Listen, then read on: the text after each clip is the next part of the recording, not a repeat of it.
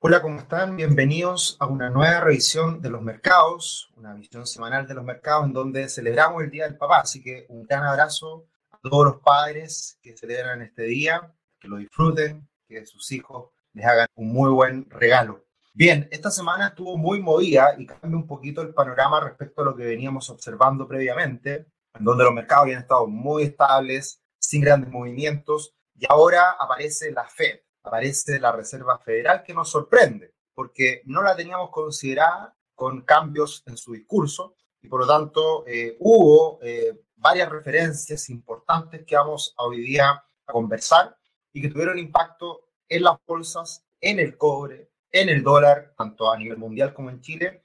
Todavía no tanto en los multifondos, que se va a ver en los próximos días probablemente. Y vamos a cerrar la revisión semanal de los mercados del día de hoy también relacionado a la Fed y qué se puede esperar de cara al futuro con todo lo que conocimos esta semana. Entonces aparece nuevamente el oso, ahí está el oso preparándose para una caída probablemente, no lo sabemos. Hay posibilidades de que veamos una corrección en los mercados, eh, es bastante factible, pero eh, no podemos asegurarlo y hay que estar muy atento a las señales que vengan esta semana. Una semana que además acaba de finalizar el vencimiento de, futuros, se le denomina esto la triple hora bruja, en donde muchos mercados cierran sus futuros en esta semana previa y después de ella, eh, finalmente los mercados caen. Así que ahí hay un, hay un factor estadístico que puede impactar también el desempeño de la bolsa la próxima semana. Pero esta semana que dejamos atrás, tenemos al Dow Jones cayendo un 3,5%, Standard Poor's 500 cayendo un 2%, el Nasdaq más estable, el índice VIX del miedo subiendo un 30%, 32,3%, por el hecho de esta caída brusca en los mercados. El Bitcoin sigue bastante pegado bajo los 40.000 ya definitivamente y en, las últimas horas ya consolidándose en torno a los 34.000. El petróleo aún todavía respirando, eh, aún eh, subiendo, eh, ha tenido un muy buen comportamiento en las últimas en las últimas semanas y los grandes perjudicados tras la reunión de la Fed, el oro cayendo un 6%, el cobre cayendo más de un 9%. El tablero semanal bastante rojo, lo único que se salva, como lo veíamos recién, son las acciones tecnológicas, en donde Amazon sube más de un 4%, Apple más de un 2%, pero en general vemos todo bastante rojo por el hecho de que comienza esta corrección, estas caídas, estas ventas a partir de la decisión de la Fed. Y acá tenemos a Jerome Powell, el presidente de la Reserva Federal de Estados Unidos, que ha tenido varios dichos poco claros, se podría catalogar. La verdad que Jerome Powell no ha tenido un muy buen comportamiento comunicacional, no ha sabido, al parecer, manejar de buena manera esas expectativas. El mercado, lo hemos hablado muchas ocasiones, no le ha creído mucho en el último tiempo, no le ha creído mucho respecto a esta visión de la Reserva Federal transmite Jerome Powell, su presidente, de mantener las tasas bajas y los estímulos por mucho tiempo, como se decía anteriormente. Y por ese motivo, la tasa del bono de 10 años, la tasa del bono del tesoro de 10 años, venía subiendo con fuerza en los últimos meses, era un factor de preocupación. Y como generalmente ocurre, el mercado se anticipa a lo que hace la Reserva Federal. La tasa del bono del tesoro ya subió y por lo tanto anticipaba este cambio de expectativas. Y ahí está Jerome Powell con la maquinita de hacer dinero, que es como le suele eh, mostrar eh, a los presidentes de los bancos centrales en el, último tiempo, porque están imprimiendo mucho dinero para estimular a la economía. Y ahí tenemos esta burbuja en donde está tanto toros como osos a la espera, si se pincha o no se pincha esta burbuja. Como siempre, muy buena imagen de investing. Bueno, lo que les decía anteriormente es que Jerome Powell no ha sido muy exitoso en su comunicación porque Bespoke Investment, eh, el gráfico extraído de esta página, eh, que me refiero siempre muchas veces a ella, tiene acá el comportamiento del mercado en promedio después de, eh, después de la conferencia de prensa de los diferentes presidentes de la Reserva Federal de las últimas décadas. Y ahí tenemos que el de mejor comportamiento fue Ben Bernanke, que fue quien sacó adelante la economía de Estados Unidos después de la gran recesión, después del año 2008-2009. Ben Bernanke hizo cargo de la Reserva Federal en todo ese periodo tan complejo para Estados Unidos. Mejor desempeño para la bolsa en ese momento en que era mucho estímulo, mucho estímulo, fueron las primeras medidas de expansión monetaria ultra expansivas que generó precisamente Ben Bernanke. Y el último, el peor, es Jerome Powell, que tiene poco tiempo, pero que no ha tenido mucho éxito en la comunicación. Así que ya esto, yo lo comentaba en Instagram, por ahí lo, había mostrado en las redes sociales, que no era una buena noticia, no era una buena señal este comportamiento que está, que está teniendo la bolsa después de los comentarios en conferencia de prensa de los diferentes presidentes de la Reserva Federal. ¿Qué es lo que dijo finalmente? Bueno, movió el alza de tasas proyectada al 2023, cuando antes de esta reunión se esperaba que fuera el 2024. Así que el alza de tasas podría venir, podría llegar el, 2023. Falta harto, pero los mercados se anticipan, eso es muy importante. La noticia no es cuando la Fed suba las tasas, no, la noticia es cuando se esté debatiendo ese cambio de visión, cuando ya se está preparando al mercado que va a subir las tasas. Eso es muy importante. Como dice el dicho, eh, compra con el rumor, vende con la noticia. Los mercados siempre se anticipan. Expresó su preocupación por las fuertes ganancias en los precios de las materias primas, lo hemos visto, ha subido todo, la madera, el cobre, el oro, el petróleo, etcétera, y eso se está teniendo impacto en la inflación. Jerome Powell también declaró que está sorprendido por la rápida recuperación de la actividad económica de Estados Unidos. Siempre cuando se muestra mucho optimismo respecto a la economía es porque, cuidado, prepárense porque podemos subir las tasas. Ese es un tema muy importante. Y finalmente la Fed elevó su tasa de inflación proyectada al 3,5% desde el 2,5%, un alza importante de la inflación, pero no proporcionó un marco de tiempo para cuándo y cómo podría comenzar a reducir el balance. Pero todo esta, este discurso, todos estos comentarios van en la línea de que la situación hoy día se mira con mayor preocupación. Y lo que muchos miramos tras la reunión de la Fed es cómo se mueven estos puntitos en la proyección de tasas. Hoy en día, dentro de todos los consejeros de la Reserva Federal, hay siete que están esperando una alza de tasa el 2022. En la reunión anterior eran solamente cuatro. Y para el 2023, que es lo que se espera, que ahí ya definitivamente se suban las tasas, hay 13 consejeros que están apostando por alza de tasas a esa fecha. Por lo tanto, eso es lo que el mercado empieza a internalizar y por eso ya se habla de que va a comenzar el retiro de estímulos. Pero todavía falta bastante. 2023, estamos recién a mitad del 2021. Todo esto se va a ir modificando en el tiempo, ya sea que siguen las medidas expansivas o se acerca el periodo de subir las tasas. Por eso la señal es importante porque por primera vez después de un año post pandemia, la Reserva Federal comienza a hablar de tener en consideración estas posibilidades de subir las tasas en el futuro. Acá tenemos el comportamiento de las bolsas de Estados Unidos. Comenzó la semana y cayó cerca de un 2% el Standard Poor's 500 y cerca de un 3% el Dow Jones. Ahí podemos ver claramente el impacto de esta reunión de la Fed. Y muy importante tener en cuenta, y esto lo vamos a ir monitoreando las próximas semanas, aquí está el gráfico del Standard Poor's 500. El gráfico muestra que se está rompiendo una tendencia, la línea roja, y también se está rompiendo la media móvil de 50 periodos, que es la línea azul. Con esta ruptura, no sería raro ver una corrección mayor en el corto plazo para la bolsa norteamericana. Ahora, esto debiera ser una corrección. Muchos equipos de research en el mundo, llegaron muchos reportes esta semana analizando todo esto, ven que puede darse esta corrección ahora en el verano de Estados Unidos, el verano europeo, pero es una corrección. Y como sabemos, una caída de un 5, un 10, hasta un 15% no pasa nada. Es posible que las bolsas caigan un 15 y no hay un cambio en la visión de mercado y puede perfectamente volver a recuperarse.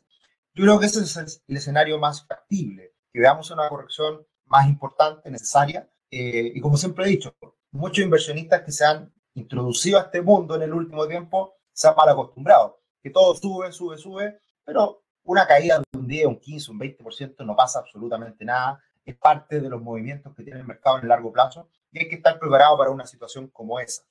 Va a ser muy importante lo que ocurra con el dólar en las próximas semanas, que ya está recuperándose de manera importante. Acá hay un gráfico en donde se muestra la ruptura de la media móvil de 50 periodos y la ruptura de la media móvil de 200 periodos que está ahí a punto. Y esa es una medida siempre importante a tener en cuenta. Si llega a romper esa, esa media, podríamos ver un impulso importante. Y acá estarían los movimientos que podría tener dólar index. Acá hay otro gráfico de un hombro cabeza hombro invertido desde el análisis chartista. Es una figura que es muy alcista y como corrección de la gran caída desde la pandemia hasta ahora del dólar, podríamos ver una recuperación que podría ser significativa. Así que vamos a estar monitoreando este gráfico también del dólar index que ya muestra señales claras de una posible recuperación en el corto plazo. El mercado en su conjunto estaba muy bajista para el dólar, pero ha cambiado repentinamente esta situación por lo que está haciendo la Reserva Federal. Y cuando el dólar sube, los commodities caen. Cuando el dólar sube, las compañías norteamericanas se pueden ver afectadas porque pierden competitividad a nivel global.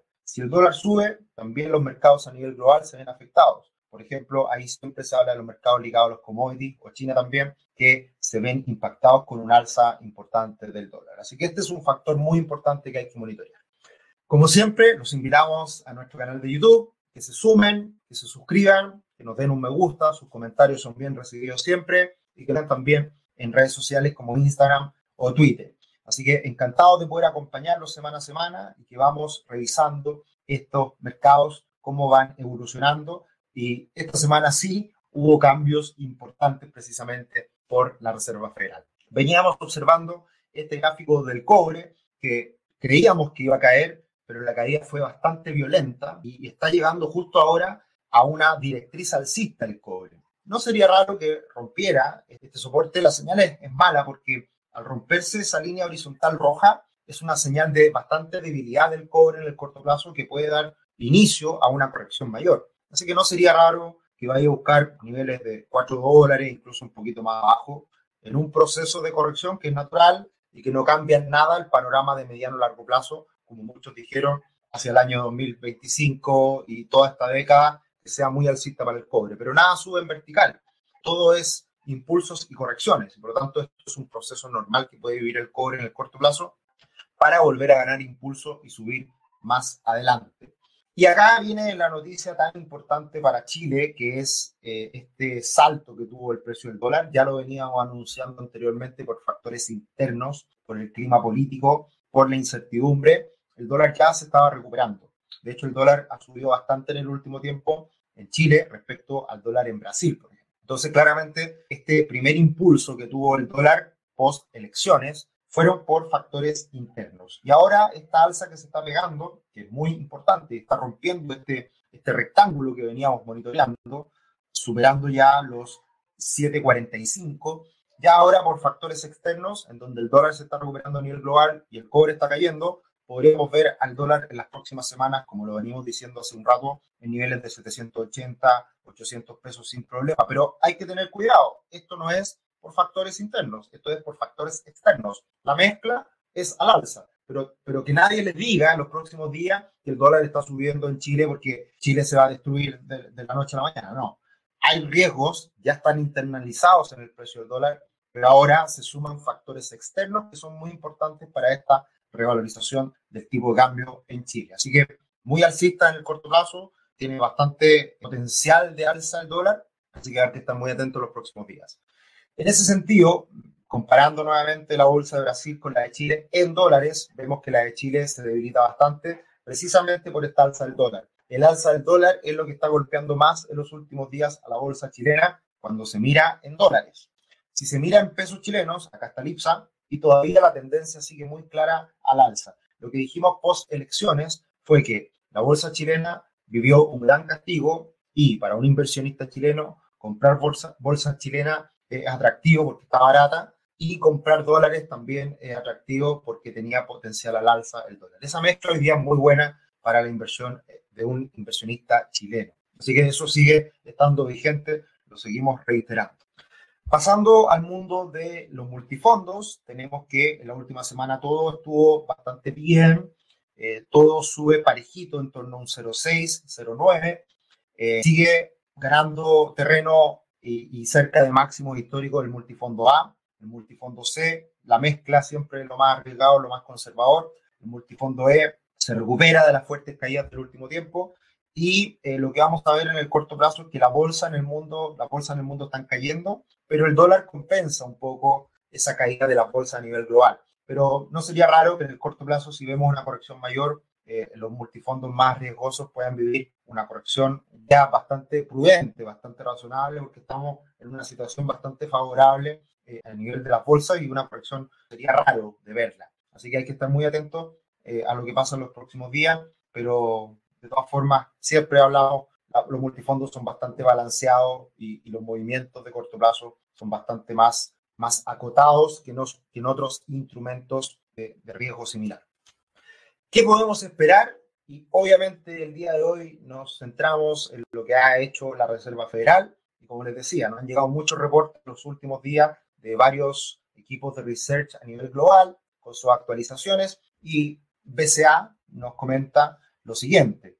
Aunque la Fed dio una sorpresa dura este miércoles, es probable que la política monetaria siga siendo muy acomodaticia, muy expansiva en el futuro previsible. Por lo tanto, básicamente lo que están diciendo los equipos de research es que cambia el tono de la Fed, podemos ver correcciones en el corto plazo, pero esto no cambia en nada la visión de mediano plazo que sigue siendo alcista para las acciones. Lo que les decía, por eso cuando uno invierte en acciones tiene que estar preparado a que caigan un 5, un 10, un 15%. No pasa nada. Son correcciones normales dentro de procesos alcistas más importantes.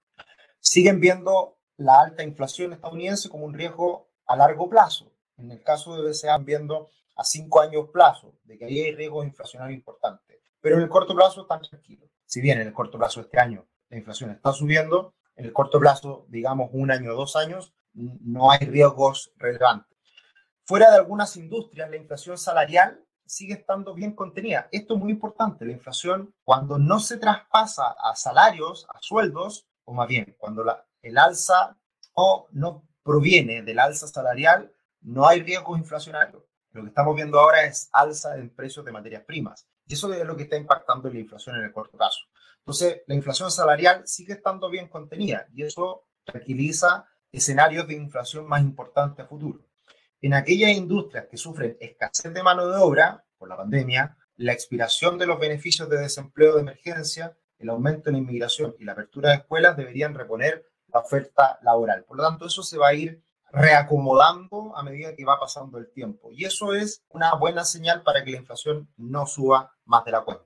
Los cuellos de botella en la cadena de suministro global, esto ha sido muy importante en el último tiempo, ahora los alza los precios, están comenzando a aliviarse. ¿Por qué han subido tanto los precios de los automóviles en Chile y en el mundo? Porque hubo un desabastecimiento importantísimo. Y por ese motivo es que eh, se está demorando todo y los precios han subido enormemente. Muchos precios de insumos clave ya se han renovado, lo que sugiere que la inflación de los precios al productor ha alcanzado su punto máximo y ya está dirigiéndose hacia abajo. Y por último, una desaceleración en el crecimiento del crédito chino podría afectar los precios de los metales durante los meses de verano. Esta semana se habló mucho de que China iba a regular la demanda de cobre, eso generó caídas iniciales del cobre y después se agudizó la caída con las declaraciones de la Fed. Entonces China está ahí en cierta medida como siempre y como va a ser tónica en el futuro, manipulando un poquito los mercados, haciendo lo que quiera a su antojo y por lo tanto eso también podría atenuar las presiones inflacionarias por estas caídas en las materias primas. Eso ya lo estamos viendo hoy en día. Por ejemplo, lo comentamos algunas semanas atrás, el precio de la madera, cómo había subido, cayó fuertemente y por lo tanto eh, eso junto a otras materias primas está dándole algo de respiro hoy en día a la inflación. Así que eh, está más preocupada la Fed, por supuesto, esto es lo que todos estamos mirando en el último tiempo, que había un aumento de inflación, no tiene tan claro cuándo va a venir esta reducción de estímulos, pero ya dio luces de abrirse a la posibilidad y hacerlo en el futuro ya no tan lejano, sino que más cercano. Y eso generó este primer impacto en las bolsas. La próxima semana puede que tengamos presión a la baja por factores de mercado, que finalizaron muchos futuros, contratos de futuros que se, se suelen manipular y eso puede generar una presión a la baja en el corto plazo. Así que hay que estar muy atentos a estas posibles caídas en los próximos días. Sugerencia de libro esta semana, El pequeño libro de los grandes inversores. Este es un libro chiquitito, acá lo tengo, un libro casi de bolsillo, que me gusta mucho porque de acá uno puede sacar inspiración diaria. Acá uno abre la página cualquiera, la 300, la 200, la 100, y aparecen frases de grandes inversionistas. Acá hay una que me gustó. Los profesionales de la bolsa presentan cada noticia del modo que mejor les va un poco lo que les decía anteriormente, hay que estar atento a las noticias y saber interpretarlas y por lo tanto acomodarlas de acuerdo al comportamiento del mercado. André Costolani, un gran inversor, muchas citas de él aparecen en el libro, así que también se los recomiendo. Con esto terminamos la revisión semanal de los mercados. Un abrazo grande a los papás nuevamente, que disfruten este día domingo, sean regaloneados y nos vemos para la próxima. Y esperemos que la corrección de los mercados no sea tan importante, que sea pequeñita y que por último dé oportunidades para entrar a mejores precios. Un abrazo, que estén muy bien. Chao, chao.